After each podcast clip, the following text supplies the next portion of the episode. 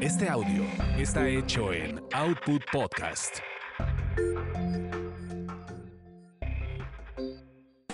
Escuchas Quizá hablemos de ti. Quizá hablemos de ti. Un podcast de chismes serios de las estrellas y uno que otro estrellado. De Gil Barrera, con Joel Farrilli, Ernesto Buitrón, Carlos H. Mendoza, Sebastián Recendis, Jorge Soltero y, si el presupuesto nos lo permite, Ivonne de los Ríos. ¿Cómo están? Qué gusto saludarlos. Sí, el, el presupuesto lo permitió, está Ivonne de los Ríos. ¡Me alcanzó! Aquí está. Desde Guadalajara, Jalisco, el señor Jorge. Ay, qué gusto verlos. Oiga, estoy muy feliz porque por primera vez tengo aquí a Gil Barrera a un lado, entonces está muy divertido y, que, y creo que tenemos casa llena, así es que va a estar bueno el podcast, no le cambie. El señor Sebastián Recendis. Feliz, con mucho veneno que soltar hoy. Ernesto Buitrón. ¿Qué tal? ¿Cómo les va? Qué gusto verte, Jorgito Soltero. Oye, a mí no me tocaron pases VIP de Coldplay, te manchas. Desde el 2000 hasta la basura se separa. Ay, pobrecita. ¡Sas! Bueno, Sí viene Te fuerte. dije, Hola, ¿cómo están todos? Sebas. Este, feliz día del taco en este jueves que estamos grabando, ¿verdad? Feliz día Ay, del taco. estás este del taco hoy, ¿verdad? Fui a festejarlo, oye. Sí. ¿A dónde fuiste? Pusieron unos food trucks aquí en el Poliforum Siqueiros, la gente de TikTok, y entonces fui que sus carnitas, que su pescado, que su ta- este pastor, y te daban tu plato. Y como pues ya saben que yo soy medio gordilla, este, me traje la vajilla a casa. O sea, como pedí cuatro platos, Ay, ya tengo vajilla de, de- de- de taquero. Carlos H. Mendoza. Señ- señores, un gusto. Ya andamos por acá. Casa llena, ahora sí. Casa llena, sí. Oye, este, Sebastián de Villafranca creo que estaba en una cita amorosa o alguna cosa así. Momento se incorporará. A ver, Luis de Llano y la respuesta. Joel. Ay, tu tío.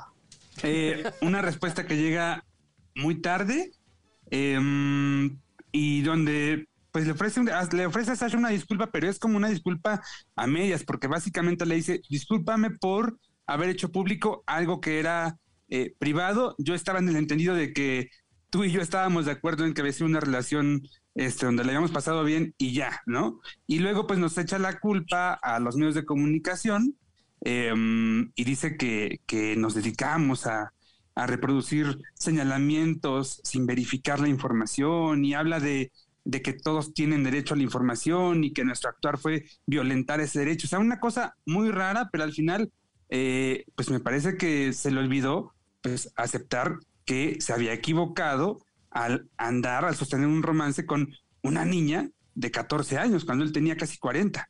Y Nada bueno, más eso. Gil. es que todo mal. Es que siento que todo mal. Pa- Para eso te tardaste tanto, para eso. Mejor ya no hubieras lanzado nada.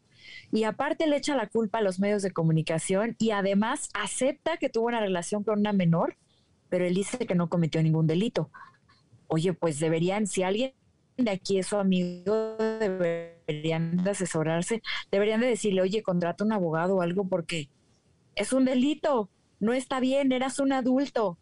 Y lo hizo, ¿eh? mal. Tuvo un asesor Yo- de yo lo veo imagen muy mal. pública, tuvo un asesor de, de- de imagen pública, tuvo un abogado también ahí, este, pues tratando de ¿Quién fue. Miguel, el asesor de imagen pública? No ¿Sabemos? sé, no sé si los Gordoa.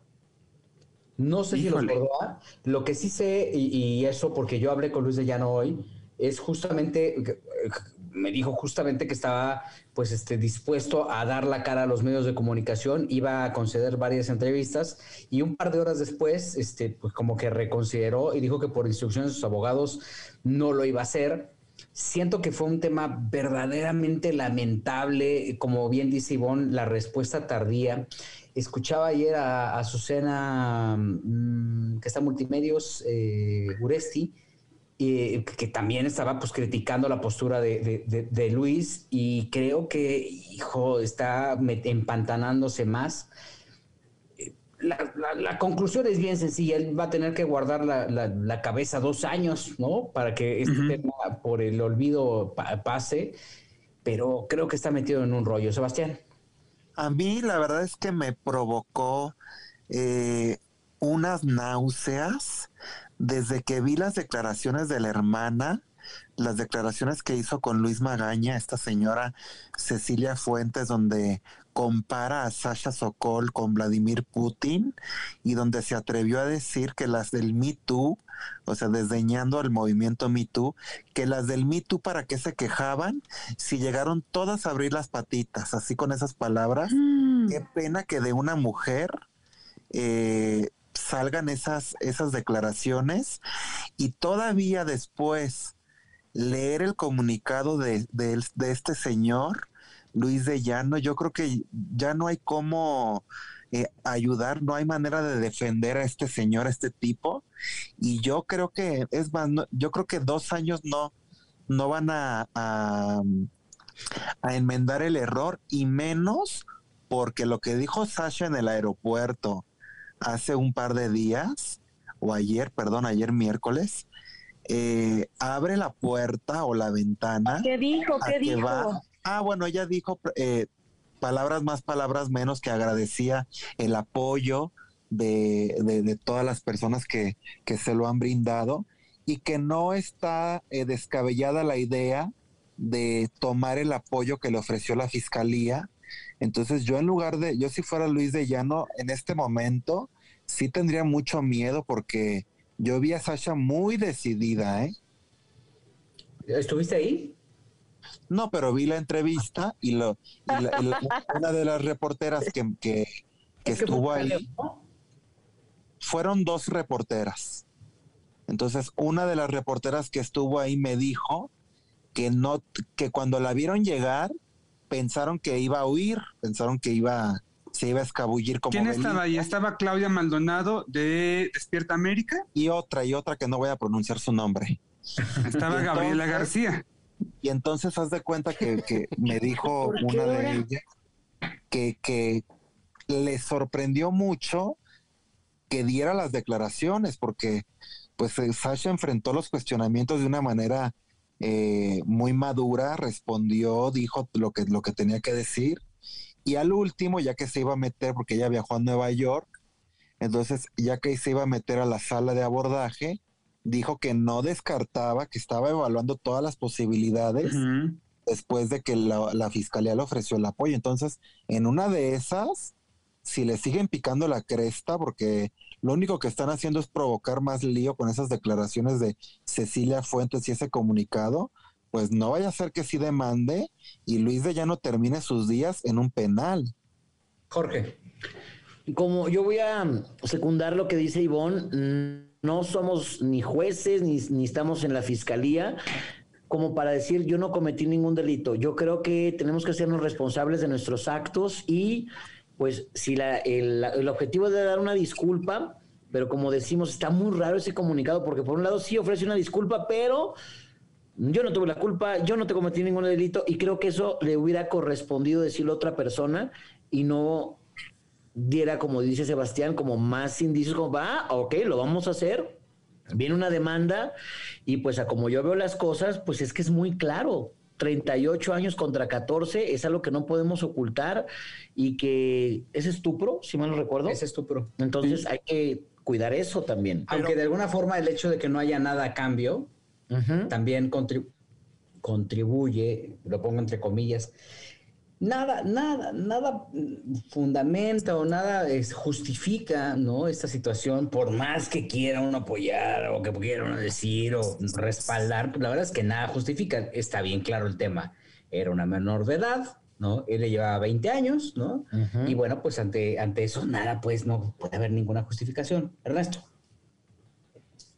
¿Quién lo quiere? Fíjate que yo creo que sí, yo leí el comunicado y, en parte sentí que no lo había escrito un abogado. No sé si fue mi percepción, pero para mí, que conozco a don Luis, eh, son palabras de él. Son palabras que me parece que se sentó y le echó, le echó ahí coco y hizo el comunicado. Sí me parece un poco accidentado la parte final, sobre todo pues de- disculpando a los medios de comunicación ¿Solo la o haciendo parecer final? eso. Bueno, al final él, él- él- él- él- él justifica el escándalo eh, haciendo alusión a que los medios de comunicación lo hicieron más grande. Pero no, Yo pero sí- Ernesto, perdón. No puedes justificar un abuso infantil. No, claro. Más que quieras decir es que... Ahora ay, ¿por qué me vaya a resulta.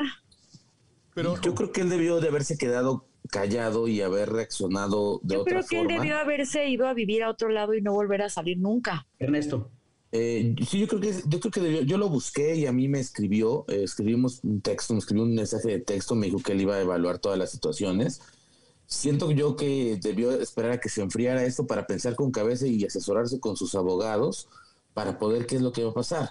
Lo que yo vi y coincido con Sebastián es lo que Sasha declaró en el aeropuerto, sí me queda, o por lo menos tengo claro que ella piensa tomar acción legal y está respaldada con todo por su pareja, por la opinión pública, por los actores, por las actrices, y sí creo yo que, que es un error de- del señor Luis de Llano haber hecho este comunicado tan accidentado, porque yo creo que al final, en vez de tratar de aclarar algo, eh, confirmó y no se justificó y culpó a los medios, y entre todo ese cantinfleo, me parece que quien lo haya asesorado, me extraña que sean los Gordoa, teniendo en cuenta que Álvaro y Don Víctor pues son personas que tienen ex- excelente manejo de la imagen pública, ¿no? No son Pero- pero personas muy- improvisadas. Perdón, es muy subjetivo porque pues e- este tipo de crisis, es- aquí es una crisis tremenda, o sea, se rescata Sí. pues, tremendo. Y, y- y el primer principio ante una situación como esta, considero, pues eh, está basado más bien en la, en la, en, en- en- en la, en, el-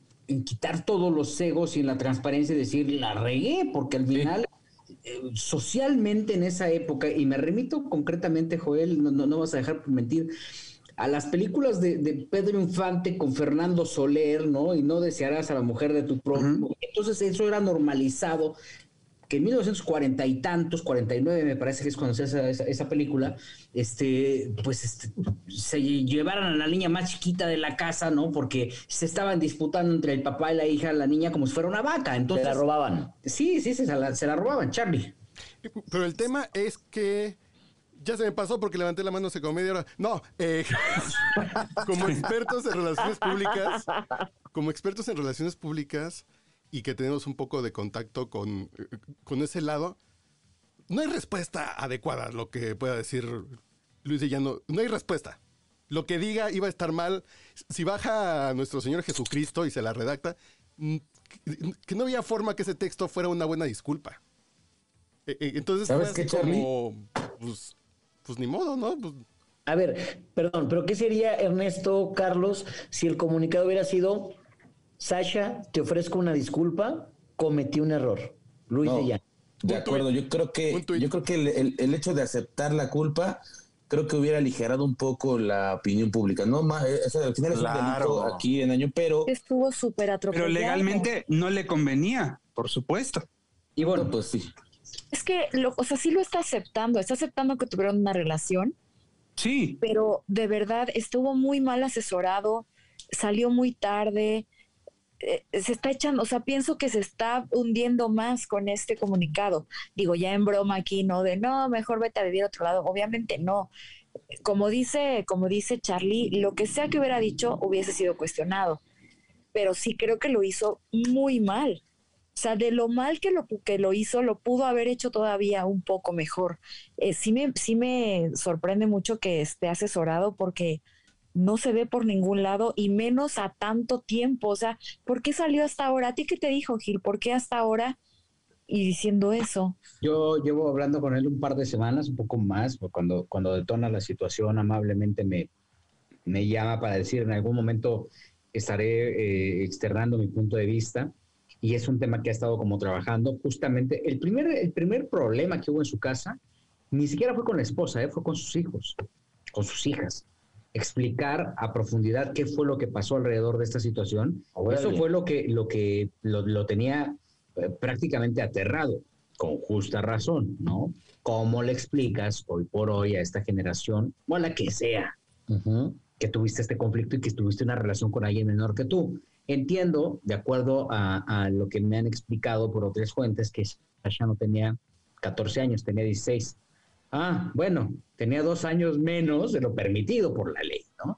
Entonces, eh, eh, creo que el primer filtro o, el primer proceso por el que atravesó fue justamente el, el hacer concienciar, si se permite la expresión a su familia, de una situación tan eh, complicada.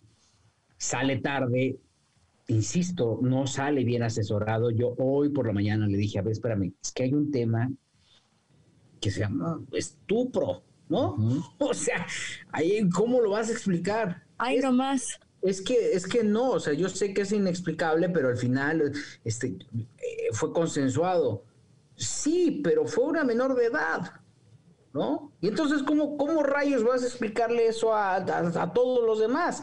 Ahora, el ejercicio eh, del, de liberarse de unas cadenas que tantos años, estuve, 30 años estuvieron sobre Sasha, pues hoy por hoy es, auténtico porque todo mundo tiene la necesidad de liberarse de una situación y te quitas esa carga y pues a él le tocó, en este momento le tocó a Sasha. Puede haberlo hecho hace 10 años o hace 15 o 3 años después de andar con él. Lo hizo 30 años porque al final el proceso y el tema de las víctimas, lo, según lo que está documentado, es justamente que es un proceso de sanación de adentro hacia afuera con ciertas características.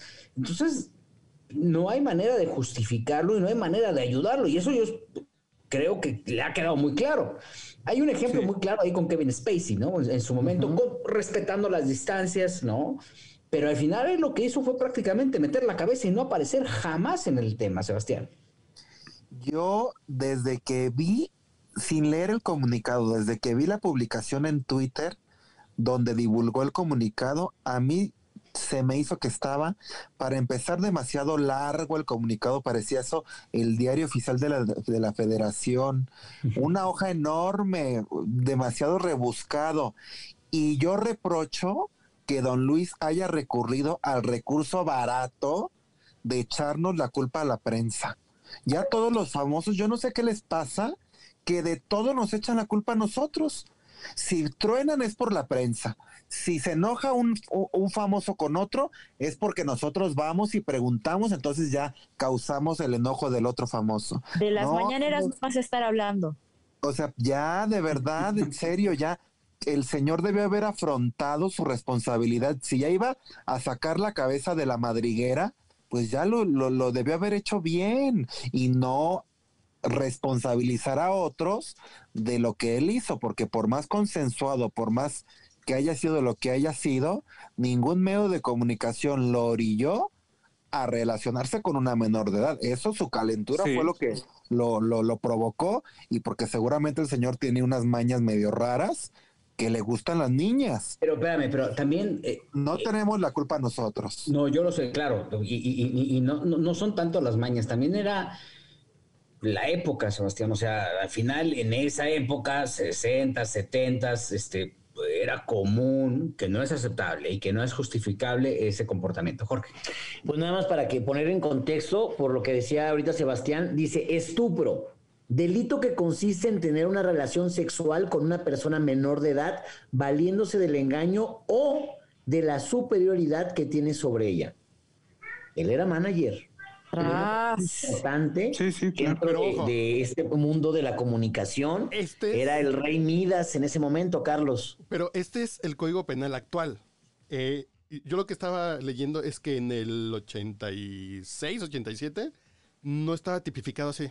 Es si los papás estaban enterados, si los papás aprobaban, no se consideraba estupro. ¿En serio? sí, claro bueno, ahí tienes el caso muy claro de Irma Dorantes, cuando conoce a Pedro Infante, tenía 13 años y estuvieron romanceando, yo creo que un par de años antes de que se casaran, cuando Irma tenía 15 y todo fue con autorización, bajo el visto bueno además de la madre de Irma Dorantes. Pedro Infante tenía en aquel tiempo eh, ¿qué, Gil? Como 40 años, 35 años más o menos. Ah, igualito, pero en esa época no había ni leyes, no, no, no estaba redactada ni la constitución, en esa época de, Irma Dorantes, no friegues. Sí, o sea, el 86 tampoco es tanto tiempo, ¿no? No, no, pues. No, pero aparte. Es del 88 y siento que han pasado muy pocos años. No vamos lejos. Yo recuerdo que en mi adolescencia tenía 15 años y tenía yo una amiga que en aquel momento en aquel momento, eh, pues ella tenía probablemente un año más que yo, pero ella sostenía una relación ya de un par de años atrás con uno de sus maestros, que el maestro andaba por los 30 y 32 o 33 años, y a ninguna de las personas que eh, teníamos, eh, que estábamos enterados de esa situación, a ninguno, incluidos raro. muchos adultos, nos parecía extraño, ¿eh? Eso también es Pues cierto. yo también, yo también tengo así, bueno, no, yo no. Cuando estaba en la prepa tenía una amiga que nos contaba que cuando ella tenía 12, o sea, tenía un novio con el que andaba desde los 12 años, en ese entonces Sí. nosotras teníamos 16. Y me acuerdo que él vivía en Veracruz y le- él tenía como 21 años o 22 y nos contaba que cuando, cuando iba, cuando venía a México, su mamá les dejaba el cuarto para que Ay, ellos no, estuvieran- no. Sí, no, también se pasan. Oigan, papás, no estén de cochinos. No, y además de que eh, por más es que no, no entiendo que pueda haber un consenso entre una menor de edad y un, y un tipo de 40 años. Yo siento que a los 14 años tampoco estás tan preparado como para decir. No estás nada preparado. Sí estoy, sí estoy de acuerdo en una relación con este señor. Si yo tengo 42 Estás y en todavía no estoy pañales. preparado para enamorarme todavía. Yo tampoco Pero tengo. tú ya, tampoco tú ya te pasaste de los preparado, 33. querido Carlos. Yo tampoco estoy lista, Joelito. Tú no, mi amor, tú eres una bebé, por Soy supuesto, una bebé, yo aún no estoy lista. lo sé.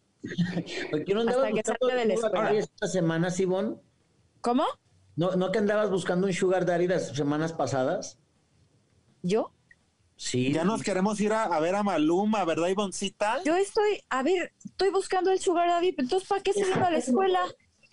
No, avísenme, Para que seas trophy wife Avísenme completa. si ya me lo van a presentar, avísenme si ya va a llegar para que de una vez yo ya deje de estar sufriendo por la tesis. Y sí, efectivamente queremos ir a ver a Maluma el 4 de junio a Guadalajara, pero vamos a ver qué tipo de basura somos, ¿no? Para ver si sí nos va a tocar enfrente. Sí, sí, sí, porque si nos va a tocar si en es el... gallolita, no. Si es Si nos va gallolita, a no. tocar en el faro, pues mejor aquí nos aquí en Ciudad de México nos compramos nuestros boletos. Ahorita que regrese Gil y se hace unas cosas, este, le preguntas dónde, dónde lo comamos. Ya sale mi espesto buitrón adorado, cómo lo quiero, nomás que me da cada, rato guadañazos y dije, hoy me, mira, se Muy quedó merecidos, muy merecidos. calladito, se quedó, no supo qué decir. No, pues Ay, sí le solamente te, te iba a feo, se llevan bien soltero, que, que he visto caer a las torres de Babel afianzadas durante décadas y yo nada más de- como chiflando en la loma las veo pasar, pero pero está bien. Pero ¿A quiénes no han visto, a quiénes has visto caer, Ernestito? Dame nombres, dame nombres. Pues Luis Pues, Llano. He visto Ay, caer el rating de Fórmula Espectacular, he visto Ajá. caer a nada. Chaparneco, he visto caer, pues cosas así, digo, por, por mencionar, no, me No, sueltes la pero- lengua porque, porque me voy Single de George no va a caer porque, Calla, porque no quiero el hablar de los- el de los doctor. 737 mil espectadores de audiencia del programa hoy del lunes. No quiero hablar de Bueno, eso. Ay, pero yo, solo soy, yo solo soy parte, Joelito, no soy el dueño. Yo tengo un Ah. canal de YouTube en el que puedes medir mi audiencia. ¿Cómo va Ay. tu canal de YouTube, por cierto? Pues ahí va, ahí va. Afortunadamente, gracias al podcast, a ustedes, Jorgito, a Ivonne, a, a Charlo, que de repente me echan porras. Pues fíjate que he tenido Claro. muy buenos impactos. Tengo por ahí de un- un 1.2 millones de impactos. Maravilloso. notas, ¿no? Entonces ahí va y. Más que el programa hoy, oye, lo que sí es que este, dejen de estarse echando tierra, porque aquí todos somos unos fregones, nos va muy bien. Bueno, ah, bueno, si, si los espectadores pudieran verme en estos momentos, no creo que, que pensaran verían con tu- muy con tu bien. bolsa de hielo. Ríos está ahorita como en caracterización de personaje de sitcom gringo. La nana Patolín, como la nana Patolín. Sí, ¿Es la nana cierto que, que te convocaron para Vecinos temporada 13? Iván? Así estuve el día que vi la despedida de Benito. Chille y chille y obviamente me dio migraña. ¿Alguien más la vio y no lloró? Bueno, vio. ¿qué les Yo parece si ahorita vamos a eso? Pero eh, me gustaría rapidísimo regresar al tema de Luis de Llano para preguntarles algo. Por la experiencia que todos tenemos ya de muchos años en, en esta industria, ¿qué tiene que hacer Luis de Llano? O sea, ¿tiene remedio? ¿Tiene salida? ¿Tiene que meter la cabeza en un hoyo y no sacarla hasta dentro de 20 años? ¿O qué? ¿Qué Ivonne, tiene que hacer? Ivonne? Yo pienso que tiene que prender dos veladoras para que Sasha no lo denuncie, porque si no va a estar en problemas. Sebastián, Jorge. Bueno, Jorge, a ver, venga, Jorge. Yo, yo creo que primero es aceptar el error, porque si tú no lo aceptas y nada más lees lo que te dio el abogado, lees lo que te dio el PR, lees lo que, o sea, tienes que le- aceptar el error y una vez que se, que se acepte el error, yo creo que ya poder una- Creo. Claro. Ernesto. Yo creo que coincido contigo, tiene que no, sí, lo que dijo decirlo ya, de no, no moverle más, eh, sería muy digno que saliera a esas alturas de su vida y, aceptar un error así, pero yo creo que el, el caso más extremo y al que yo creo que se inclina a hacer ese tipo de cosas con Sasha, pues sin duda es a una demanda y una denuncia. De por sí su imagen está muy golpeada. Eh, hay, hay algunas notas que he estado viendo en los medios donde dicen que perdió muchas oportunidades de trabajo, no lo dudo. Yo creo que ese señalamiento es demasiado duro. Yo creo que su carrera artística, ay, pues no sé si está muerta, pero por lo menos está en coma. Y yo creo que él tendría que salir y hacer un comunicado real y aceptar esta culpa y, y- y dentro de aceptarla, quizá eh, tener un poco de esta dignidad profesional y dignidad personal. Eh, yo veo a Sasha muy empoderada. Yo creo, yo pensé que en el aeropuerto iba a correr y ya sabes iba a ser este este tema de, de huir de La los huida. medios y fue muy puntual en las cosas que dijo, ¿no? Digo, lo estoy analizando. Fue concisa, corta, Exacto, pero puntual. Concisa. Entonces yo creo que Don Luis debería, debería dejar esa parte visceral y debería, debería hacer lo que nadie ha hecho en este tipo de cosas. Aceptar Carlos la H. culpa y decir, Sí, Pero, Sí. pero eh, o sea, eh, está asistiendo a la razón. O sea, no es necesariamente el tema de ah, el empoderamiento y es que lo está haciendo por, o sea, es- al final está pasando una cosa muy clara. O sea, eh, está denunciando y se, se está quitando de la espalda una carga tremenda. No es el tema del empoderamiento, no es, está apelando a un tema que la tenía agobiada durante tantos y tantos años, que creo que eso es lo que tiene que hacer mucha gente. O sea, tienen que entender que es eh, un proceso y que al ser este tipo de personajes aspiracionales se vale decir, yo no quiero esto para mí. ¿no? Creo que eso fue lo que pasó y ahí están las, las- la- las pruebas. Tenemos muchísimo más. Vamos a ir al primer, al segundo episodio de Quizá Hablemos de Ti. Lupillo Rivera se puso loco en el aeropuerto, ay, viejo payaso. Va a variar. evidenció a los Qué reporteros. raro. ¿Tenemos que hablar de ese señor? ¿De veras? Sí. Yo creo que hay que defender un poco la postura, porque pues la verdad es que a lo mejor sí cometemos un grave error en darle cobertura a este holgazán. Pero bueno, vamos al segundo episodio que hablemos de ti y, Y lo de Laurita Bozo. Y Y lo, de, y lo de alguien que no tuvo una buena semana, que se llama Gustavo Adolfo, oye. No, vamos No sean así con G Infante. se nos hizo. Mauricio se nos Martínez, sí. hizo. darle Se nos hizo.